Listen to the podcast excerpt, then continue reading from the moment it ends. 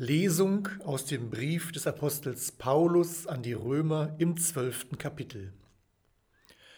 Vergeltet niemandem Böses mit Bösem. Seid auf Gutes bedacht gegenüber jedermann.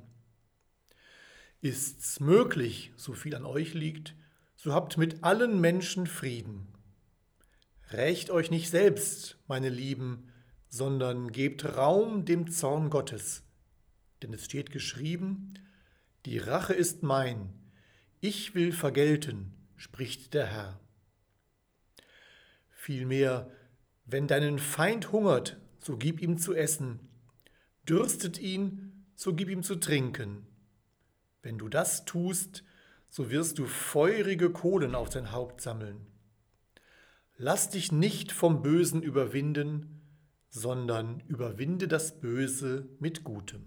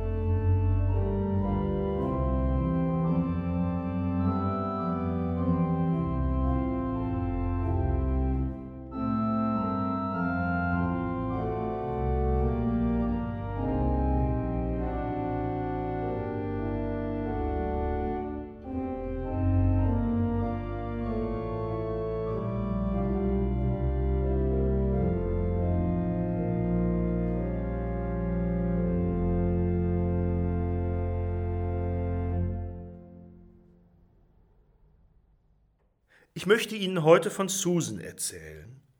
Susan Kigula lebt in Afrika in der ugandischen Hauptstadt Kampala. Und in der Nacht des 9. Juli 2000, da erfuhr sie das Böse. Einbrecher waren eingedrungen in die kleine Wohnung, wo sie mit ihrem Mann Konstantin und ihren drei Kindern lebte. Und nicht nur das. Einer von ihnen überfiel ihren Mann und verletzte ihn lebensgefährlich. Alle Hilfe kam zu spät, wenig später starb er. Doch damit nicht genug.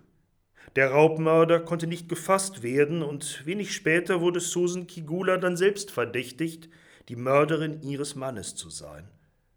Gestützt auf die Aussage ihres dreijährigen Stiefsohns als einzigem Zeugen wurde sie von einem Gericht schließlich zum Tod verurteilt, 2002.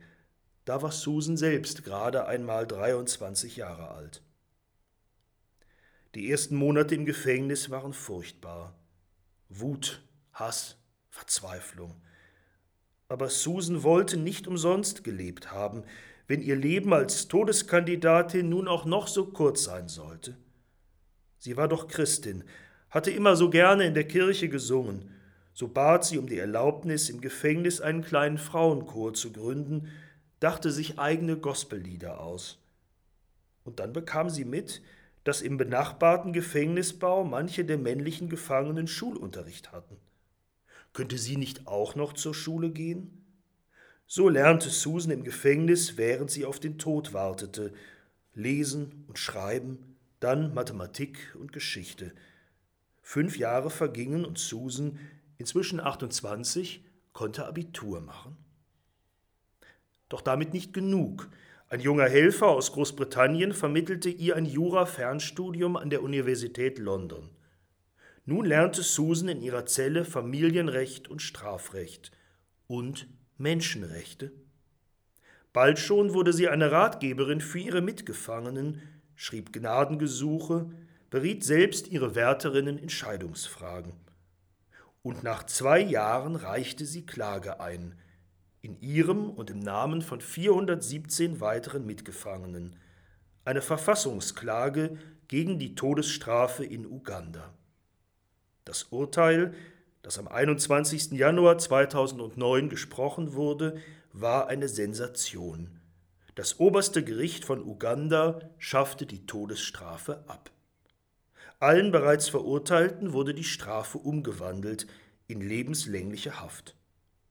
Susan Kigula, die Todeskandidatin, hatte vielen Menschen das Leben gerettet und auch ihr eigenes. 2016 dann wurde Susan vorzeitig entlassen. Als Anwältin gründete sie das Sunny African Children's Center, in dem sie sich heute mit anderen um die Straßenkinder und um die Kinder von Gefängnisinsassinnen in Kampala kümmert. Lass dich nicht vom Bösen überwinden, sondern überwinde das Böse mit Gutem. Susan Kigulas Geschichte ist ein eindrucksvoller Beweis, das geht.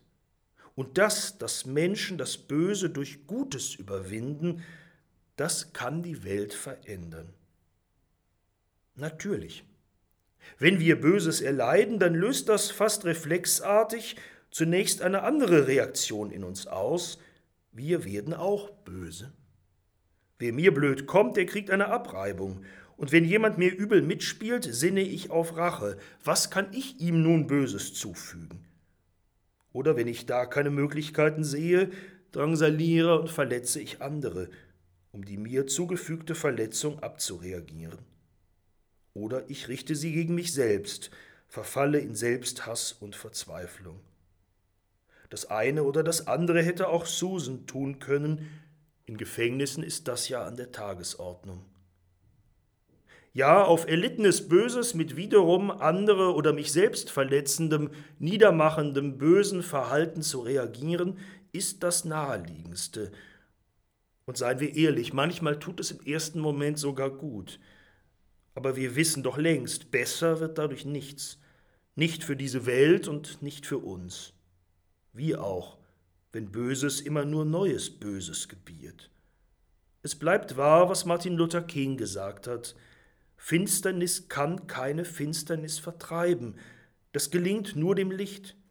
Hass kann den Hass nicht austreiben. Das gelingt nur der Liebe. Hass vervielfältigt den Hass. Gewalt mehrt Gewalt. Härte vergrößert Härte in einer ständigen Spirale der Vernichtung. Kettenreaktion des Bösen, Hass, der neuen Hass gebiert, Kriege, die neue Kriege nach sich ziehen, muss unterbrochen werden. Das ist so wahr und es erscheint oft so schwer. Dann, wenn wir in den Lauf der Welt schauen und erst recht, wenn mir selber Verletzungen, Unrecht, gar Gewalt zugefügt werden? Wie finde ich in meinem eigenen Leben den Ausstieg aus der Spirale? Wie kann ich dazu beitragen, das Böse nicht zu vermehren, sondern zu überwinden? Paulus ruft uns zu, Rächt euch nicht selbst, meine Lieben. Tut nicht das, was das Gefühl euch so nahe legt. Gebt es ab, dieses Gefühl. Gebt es ab an Gott, ja auch den Hass. Und wenn ihr eure Wut und eure Rachegedanken so erst einmal nur rauslasst, sie nur rausbetet zu Gott, so lasst ihr ihn doch dabei auch ran an euch. Ihn, den Gott, der eure verwundeten Seelen heil machen will. Ihn, der die Spirale des Bösen längst unterbrochen hat, indem er es auf sich genommen hat, damals am Kreuz seines Sohnes.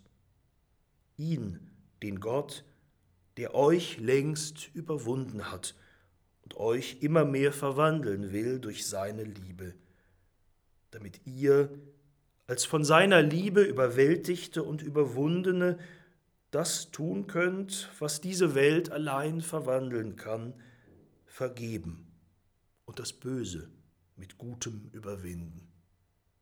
Amen.